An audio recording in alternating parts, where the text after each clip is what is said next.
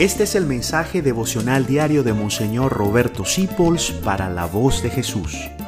Queremos que la sangre de Cristo no se derrame en vano.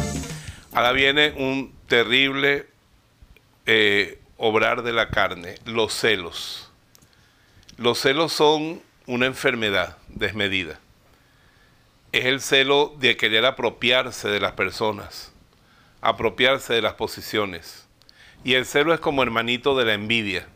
Siempre lleva la envidia en algún lado, su hermana menor. No te dejes ganar por los celos. Sé una persona libre, una persona con autodominio, con dominio de sí, no se entrega a los celos. Los celos casi siempre son fruto de haber idolatrado, haber puesto en el lugar de Dios a alguien o a algo. El que no tiene celos es como Job decía, Dios me lo dio, Dios me lo quitó, me duele, pero alabado sea el nombre de Dios, no me voy a morir por eso. Pero en cambio el celoso maquina, se llena de rabia, de discordia, de odio.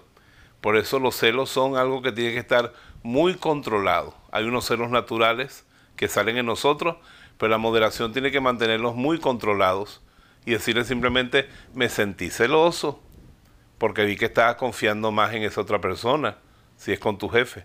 Me sentí celoso porque viste que le estaba medio coqueteando tu esposo o tu esposa a otro, sin coquetearle siquiera, te pareció a ti, dilo, ábrelo, destápalo. Es una manifestación de cariño, de que tú te aprecias, pero cuando son celos patológicos, celos enfermos, yo la mato. ¿Cómo se mete con él? Yo mato a mi jefe porque ese desgraciado tiene que confiar en mí, se lo dio a otro. Esos son los celos que destruyen a tanta gente. No los dejes crecer en ti, no los dejes, ahógalos con el poder del Espíritu Santo. Gracias por dejarnos acompañarte. Descubre más acerca de la voz de Jesús visitando www.lavozdejesús.org.be. Dios te bendiga rica y abundantemente.